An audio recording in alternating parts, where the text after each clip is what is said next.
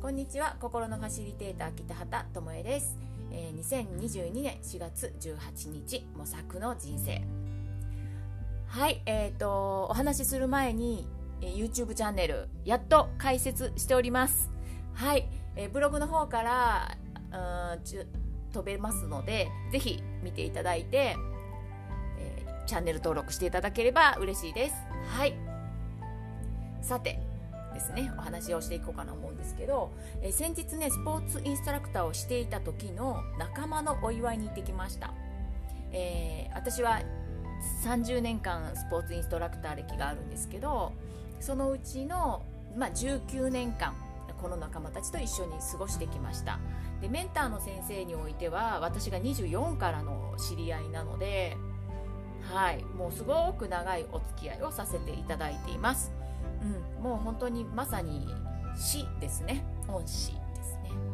はい。あの彼女のおかげで私があインストラクターを続けてこれたしなんだろうなすごく起業の木っていうのも知らずにまあまあ、教室運営をしてたんですけどそういったことも一から教えていただいた先生でした。でまあそうやってねたくさんインストラクターの人が入ってくるんですよ。まあ志望っていう形でね。で、えー、育てる。そしていろいろ教える。でもまあ20年続いた先生は私より1期後の先生なんですけどもうほとんど、まあ、同時期にやり始めて、一緒に共に歩いてきてもうなんかいてくれてるだけでほっとするなっていう存在の先生だったんですね。あのすごく私人見知りとか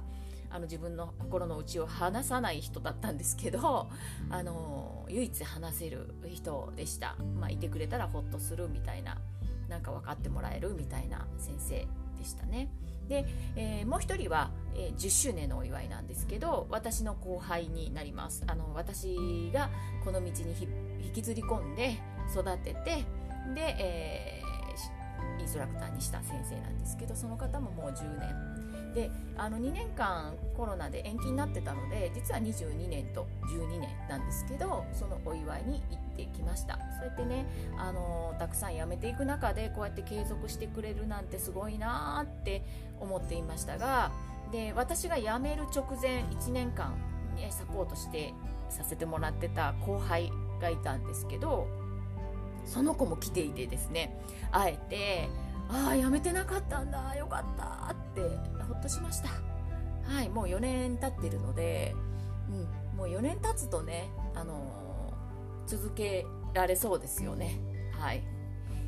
そして、えー、私がねバトンタッチした教室の人数も減らしてないですよって教えてくれてね。あー頑張ってくれてんだなーって嬉しかったです。はい。なんかこう近況をねそうやって近況を話している時にメンターであるその先生がね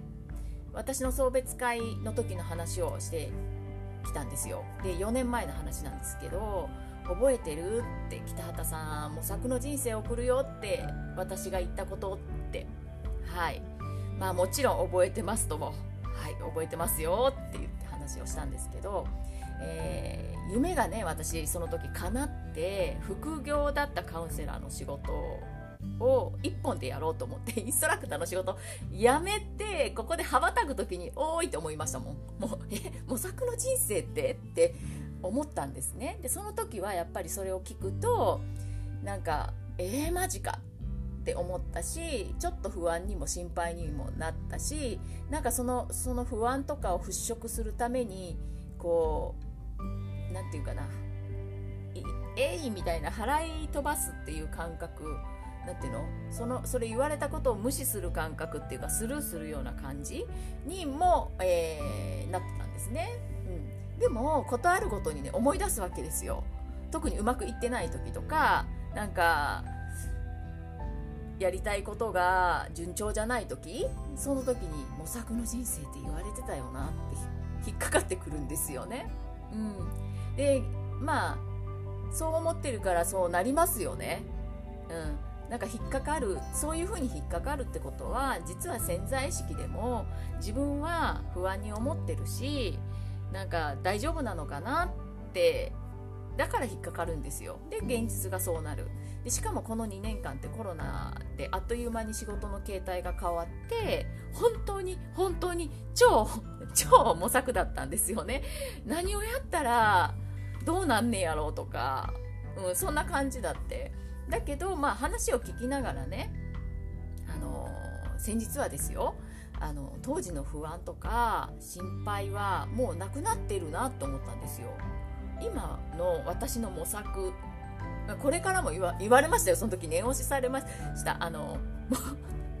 これからもね模索の人生なんだろうな北畑さんはって念押しをされたんですけど私ねその模索が楽しいに変わってたんですよ実は。うんそうでしょうね私の人生これからも模索ですって思える胸張って言えるくらいなんかあ楽しいに変わってるって思ったんですようん、この例えばこの人生がねもう模索する私の人生ってこう決まっていたとしてもそれをただ不安に思うのか楽しんで生きていくのかっていうのは自分で選択できるんですよ。うん、なので誰だってねこの人生この先の人生って見当つかないと思うんですよ。実際にあのコロナ来たのもみんな想像つかなかったじゃないですか。こんなにあの変わるなんてって思ったと思うんですね。それはもう全員一律同じだったと思います、うん、だからまあ常に模索なんですよ。で受け取り方次第で、まあ、人生を楽しむのか不安を抱えて生きるのかの違いなんですね。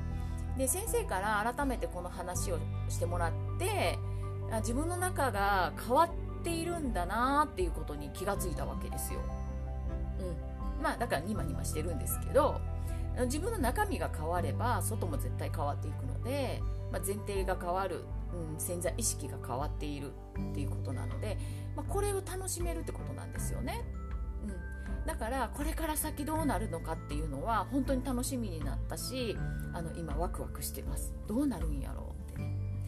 はい。でやることはもう変わらないですよ。自分がやりたいことやることっていうのはもう変わらないのでね。ただただもう貫いていくだけですね。しかも楽しんで貫いていくっていうのが継続するコツなのでまあそれでやっていこうかなと思っています。はい。それでは今日はこの辺で終わりたいと思います。ありがとうございました。